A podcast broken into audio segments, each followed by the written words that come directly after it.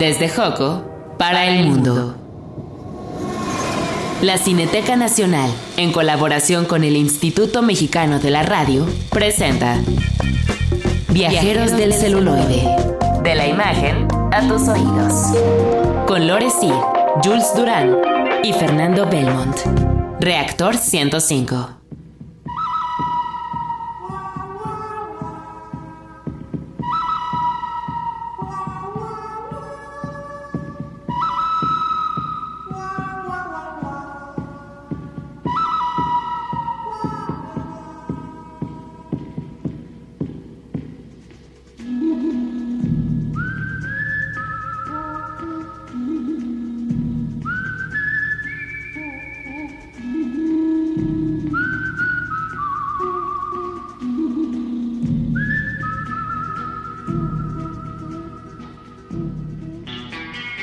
Bienvenidos a Viajeros del Celuloide. Yo soy Lore Cid. Es un gusto estar con ustedes en una emisión más por Reactor 105.7 con mis queridos Fer. ¿Cómo estás? Hola Lore, buenas tardes. Jules.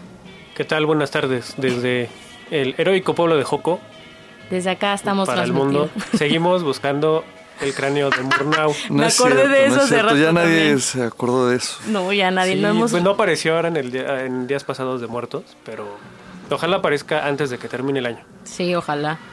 Eso que escuchamos en la entrada es el icónico tema del bueno, el malo y el feo, eh, composición por el grandioso Ennio Morricone que falleció este año, el 6 de julio eh, falleció este icónico compositor musical que bueno, más de 500 películas eh, participó creando muchísimos temas reconocidos y justamente por eso vamos a hablar el día de hoy de las composiciones musicales en el cine.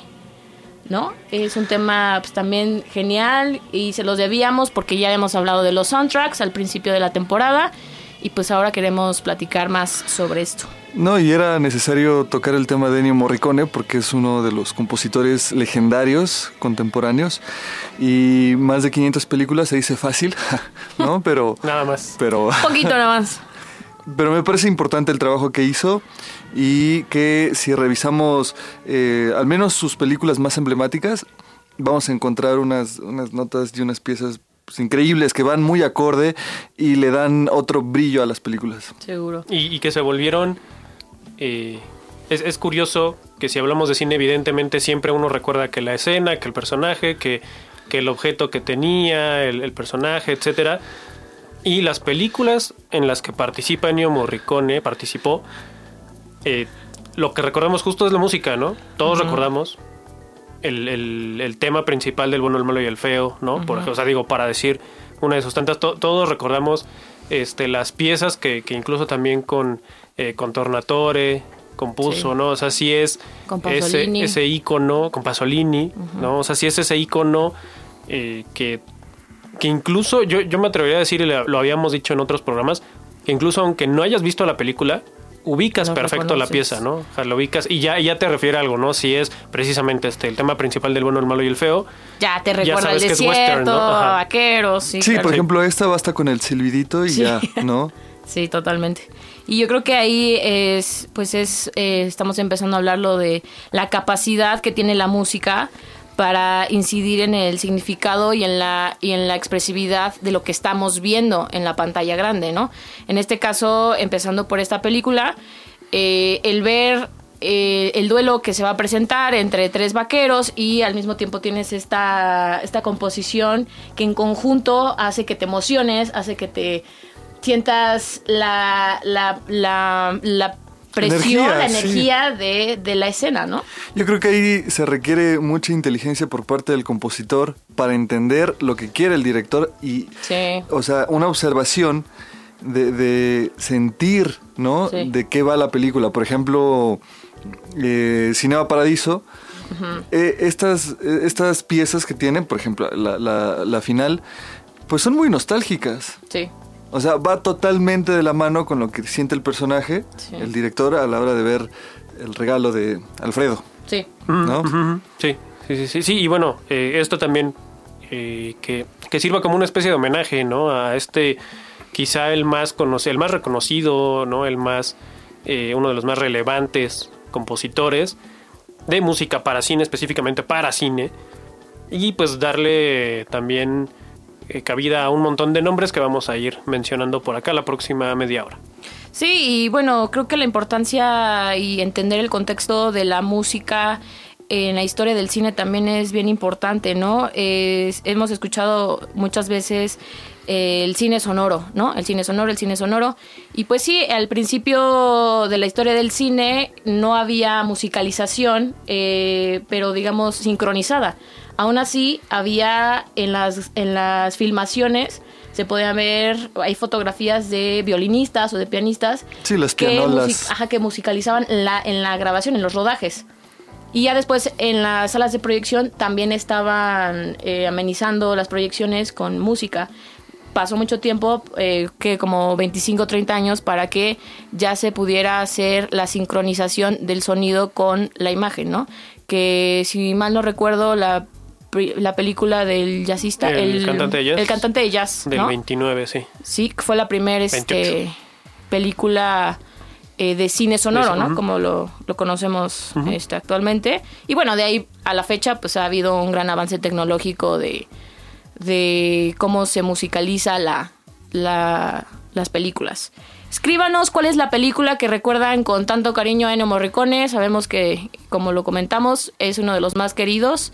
Y escríbanos en Twitter, arroba reactor105, arroba Cineteca México, arroba Imeroy. Vamos a conocer un poquito más de Ennio Morricone en El Dato en Corto. El dato en corto.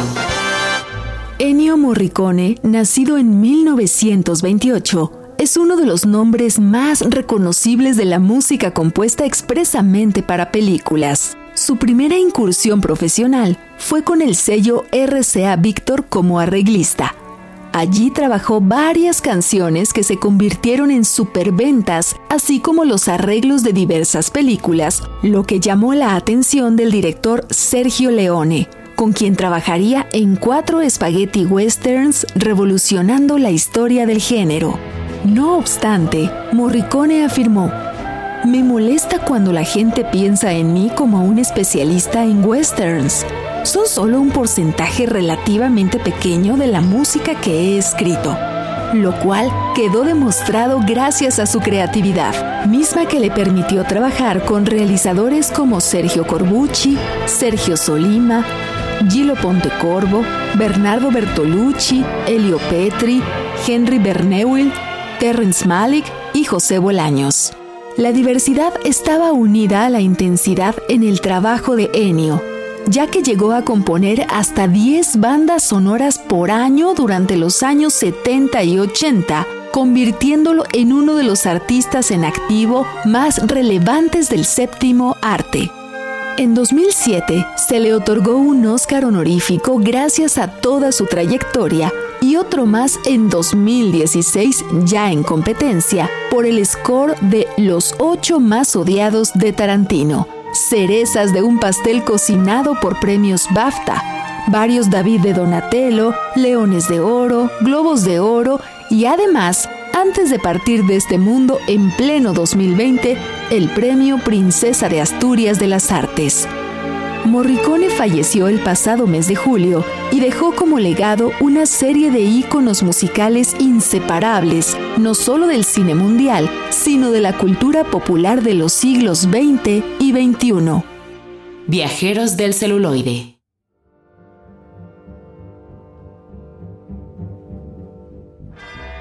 Seguimos en Viajeros del celuloide, eso fue el dato en corto. Eh, recordando un poco más y conociendo a Ennio Morricone, emblemático compositor musical en más de 500 películas. Y justamente estamos hablando de los compositores musicales en el cine. Eh, creo que mm, podemos hablar y hablar de tantos nombres y la importancia que los compositores han hecho en las películas durante tanto tiempo. Y que, nos digan también cuáles son sus favoritos, si tienen algún compositor, alguna compositora eh, favorita que haya musicalizado, que haya compuesto para sus películas favoritas, pues nos, nos pueden arrobar. Hashtag eh, viajeros, del celuloide. Ah, hay, un, hay uno muy importante, yo creo que marcó época, que es nada más y nada menos que Nino Rota. Claro. Yo, yo creo que él tuvo la, pues la, la fortuna de, de, estar en películas que marcaron la historia del cine. Sí. Por ejemplo, eh, Ocho y medio. Sí. ¿No? Trabajó muy de la mano con Fellini. bueno, podemos mencionar varias películas, eh, Las noches de Caviria, por ejemplo, también, y que sus notas son apoteósicas, es decir, que, que terminan con, con, un triunfalismo, con un, pues una, una energía muy importante. Sí. Por ejemplo, justo el final de ocho y medio, si alguien la vio, si alguien recuerda justo sí, esa sí. parte, es fantástica porque es justo esta, eh, este ambiente circense que empieza muy leve, pero de repente explota, ¿no? Y explota junto con la imagen. Porque, Sí. porque va, justo al final va, va para arriba, ¿no? Va ahora, ahora sí que increchendo. Porque justo es esta despedida, salen todos los personajes de la vida, ¿no? Sí. De, de, de Guido. Y ajá, lo que dice Fer, la música va, te, te va, te va llevando para arriba, para arriba. Que justo es eso, ¿no? Eh, también, ¿qué sería de todas estas películas sin la música de sus compositores, ¿no? En este caso, en el caso específico de Nino Rota, creo que sí es muy ubicable, ¿no? A pesar de que, digo, ti- tiene diferentes registros, por ejemplo, ajá, en, en ocho y medio es como más circense, más juguetón, Sí. ¿no? Este, justo en las noches de Caviria, o en, o en este, no sé, en, en, La Dolce Vita. en la Dolce Vita, ajá, también es como más, digo, a lo mejor va a sonar raro, como más de centro nocturno, pero sí también es como toda esta cosa orquestal gigante, Sí. Pero tienes otras cosas más sobrias, más melancólicas, como en El Padrino, por ejemplo, ¿no? Claro. Pero ubicas perfecto que es Nino Rota, o sea, luego, luego Sí, lo ubicas su, sonido, Sí. ¿no? Sí tiene, un, tiene sus leitmotivs, ¿no? Sí. Este, eh, personales. Y lo mismo, ¿no? Con El Padrino también. Incluso escuchas la melodía y sabes luego, luego que es El Padrino. Sí. No, y que ha sido versionada en, en un montón de géneros, incluso en ska o en jazz, ¿no? Que suenan muy bien. Como Morricone, ¿no? Por ejemplo, Sí. alguien, alguien que lo, lo cita, le voy a decir, si lo cita regularmente es este Mir Kusturica, ¿no? Que luego cuando toca con su, su banda de Balkan, eh, inicia precisamente con el tema principal de, de El bueno, el y el feo. Ahorita me acordé. Sí. Pues yo creo que una recomendación y justamente preparando este programa es oír eh, las mejores composiciones de Nino Rota si lo pueden hacer. Se ponen los audífonos y se transportan a un mundo increíble. Es una belleza total escucharlo. Hay que mencionar a uno también muy querido que ya hemos este, puesto mucho, que es a John Williams, que también ha creado himnos como las composiciones que hizo para Star Wars o para Jurassic Park. También hizo las primeras de Harry Potter. O por ejemplo el- la, la música de Tiburón, que también ya la habíamos comentado en el de Soundtracks, es esa identificación inmediata de que es la música de Tiburón, ¿no? El Y- que, te que lleva eso- como al peligro, a la... Y que eso hace John Williams. Incluso si, si no lo ubican de nombre, les aseguro que piensen, piensen en una película de Spielberg. Ay, sí. Y, y a lo mejor no sabían que era John Williams, pero, pero, la, pero ubican estas, estas piezas perfecto y ubican las escenas. O sea, empieza a sonar la música de John Williams y en la cabeza ya empezamos a recordar Sí. la escena. Este, por ejemplo, mi, mi, mi favorita de John, de John Williams, en general, por ejemplo, de Star Wars, que compone todo Star Wars, no Sí. todas las, o casi todos los episodios. Mi favorito es el de, a pesar de que no es la mejor película, quizás sea la peor, episodio 1, la batalla de, de, de Darth Maul con, con Mm. Obi-Wan joven. Esa, esa, esa pieza a mí me- incluso me gusta sí. más que la, que la principal, ¿no? La, la- el, el main theme de, de Star de Wars. la película. Bueno, a mí me parece interesante, ahorita que mencionaban de Tiburón, que eh, nada más como dato curioso, en la producción de Tiburón tenían muchos problemas porque Ah, sí, eh, filmar en el mar pues es muy complicado, entonces eh, los animatronics del tiburón pues no podían salir, no podían ser muy visibles y para compensar eso utilizaron esta música de Sí. misterio, de, de suspenso, que le da un brillo muy especial a la película. Sí. Y prácticamente se la llevó de calle. Y hay otros casos, por ejemplo, Psicosis. Claro. O sea, en donde la pieza musical es la que lleva al espectador casi todo el tiempo. Sí. Y que, por cierto, esta música también es una especie de leitmotiv eh, Sí. para Compuesta identificar ¿no? Al, al- a, un, a un personaje, en este caso al tiburón o en Psicosis al asesino. Sí, que en Psicosis es Bernard Herrmann, que también trabajó mucho con Hitchcock, también hizo Vértigo. ¿no? También... Y algo curioso de, de ese compositor, es- estaba leyendo un poco que él, des- él tenía la condición de maníaco depresivo. Entonces cuando compuso la, la pieza de Psicosis, eh, pues las cuchillas, la, la simulación de las cuchilladas de la escena de la bañera con esos violines tan así tan agresivos.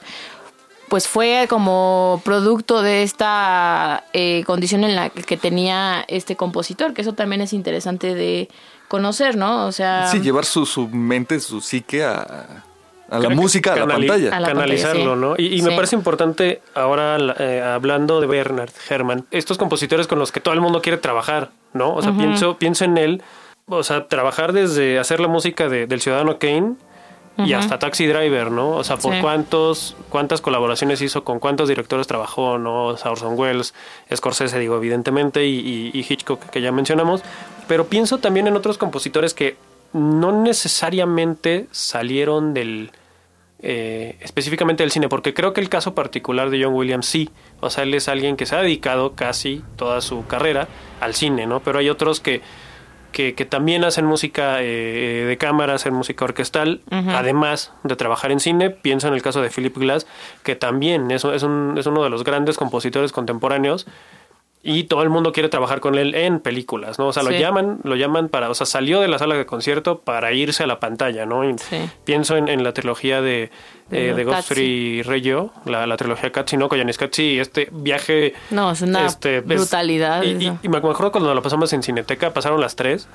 Y digo, en sala es, eh, digo, las imágenes con la música de Philip Glass es, es un viaje cósmico ahí por, por la historia de la humanidad, Sí. ¿no? Es, ah, bueno, a mí me, me impresionó. Y lo mismo, Philip Glass pues ya trabajó con Scorsese en Kundun, eh, recientemente en Leviatán, de esta película rusa eh, muy, muy importante, en El Ilusionista, que es una, una película un poco más industrial, ¿no? Este, pienso también otro de mis favoritos, eh, Shigeru Mebayashi, que empezó en una banda de rock, luego empezó a componer la- y lo mismo, ¿no? Este, música de cámara, y luego pues un montón de directores lo han llamado ni más ni menos este que Wai. por Oye, ejemplo. ahorita que, que dijiste de, de Philip Glass y de la trilogía Cazzi, esa parte de, la, de las escenas donde utiliza los sintetizadores que intensifica lo que estás viendo, que en este caso, si mal no recuerdo, es como toda la parte de citadina, Ajá. del tráfico, de la gente cruzando, de Sí. todo eso, te, te entras así en un estado de locura total que ahí, o sea, porque no hay diálogos en esas películas, entonces es una relación meramente de imagen con, con, la, con la música y si no las han visto, la trilogía Cazzi creo que es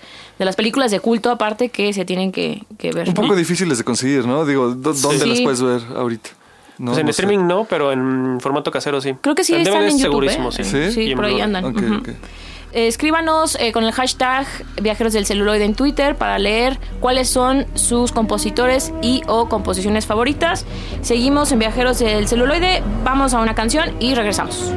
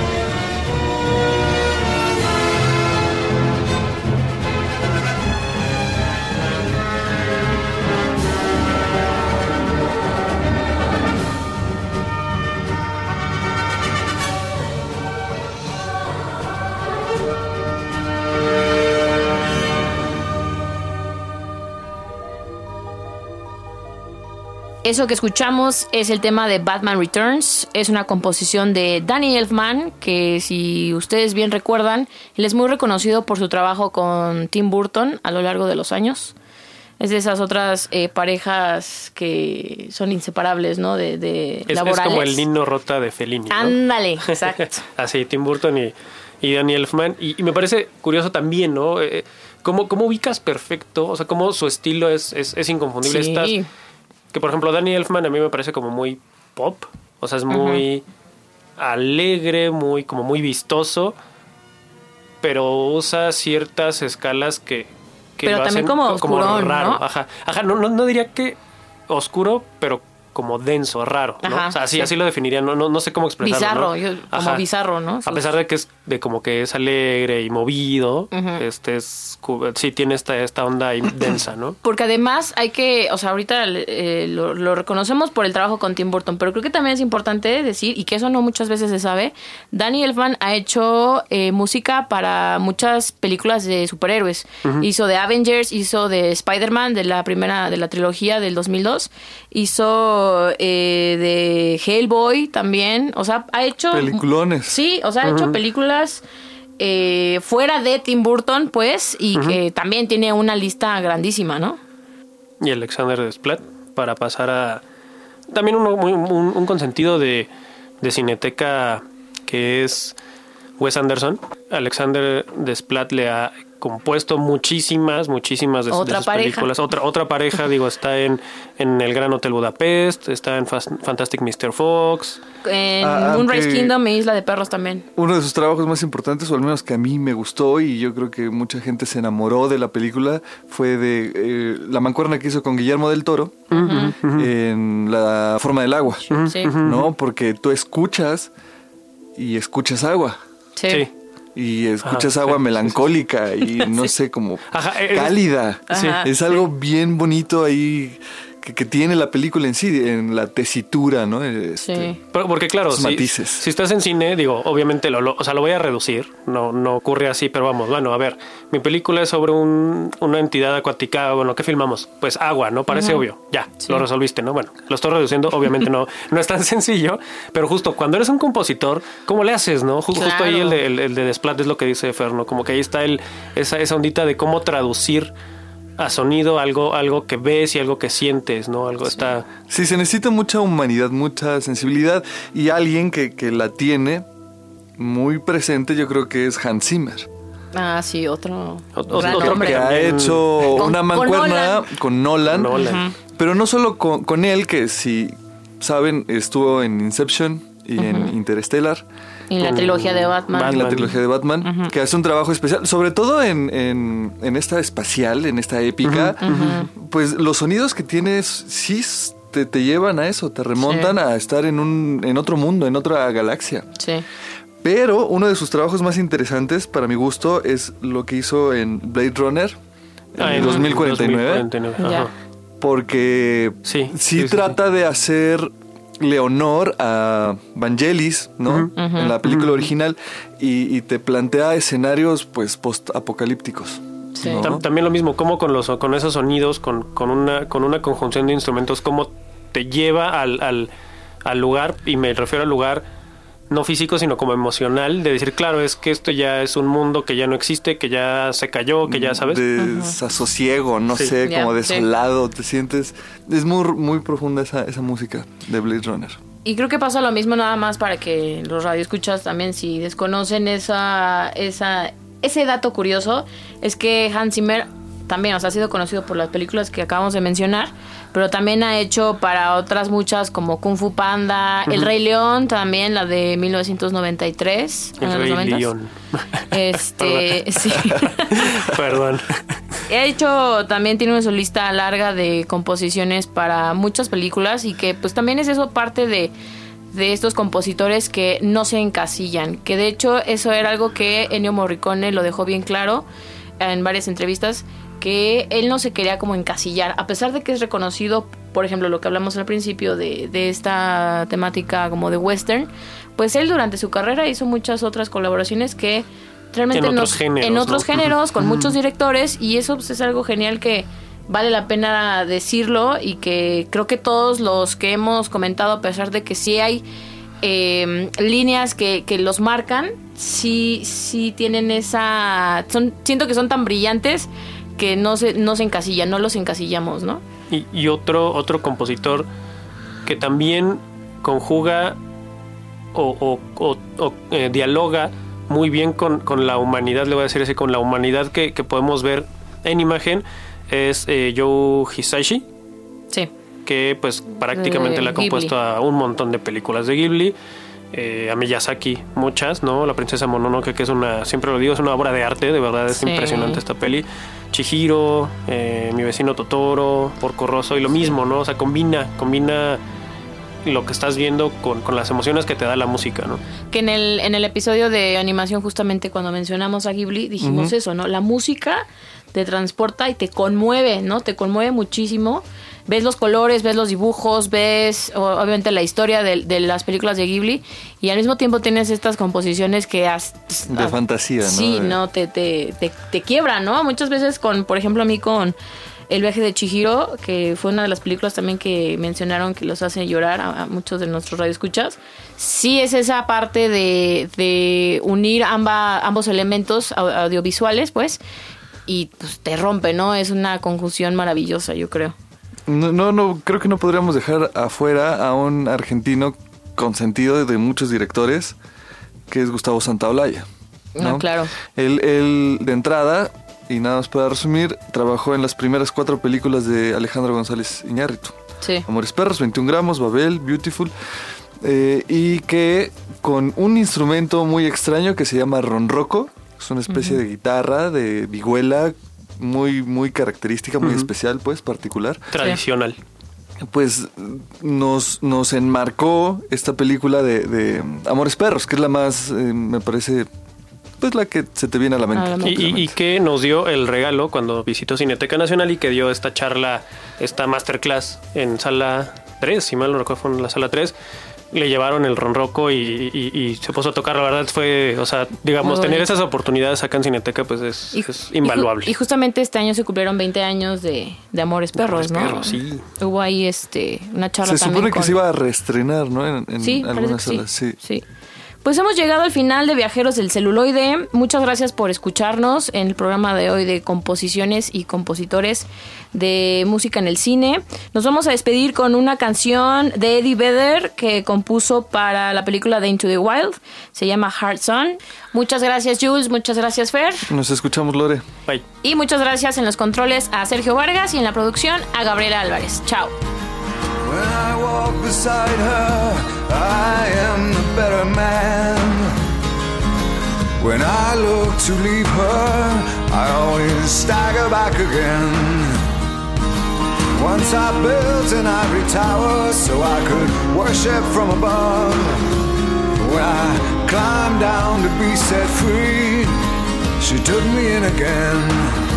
There's a big,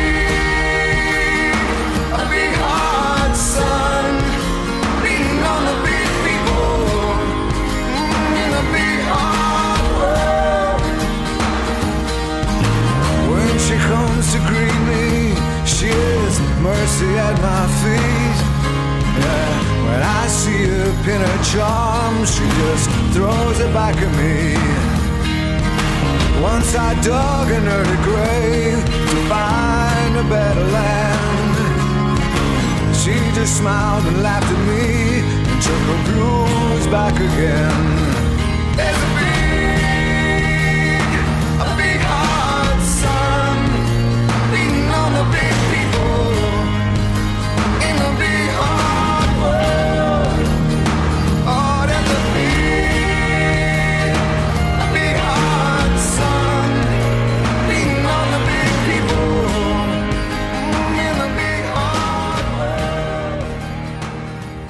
Hemos terminado el recorrido. De la imagen a tus oídos. Viajeros del celuloide. Un programa de la Cineteca Nacional en colaboración con el Instituto Mexicano de la Radio. Con Lore Sí, Jules Durán y Fernando Belmont. Reactor 105.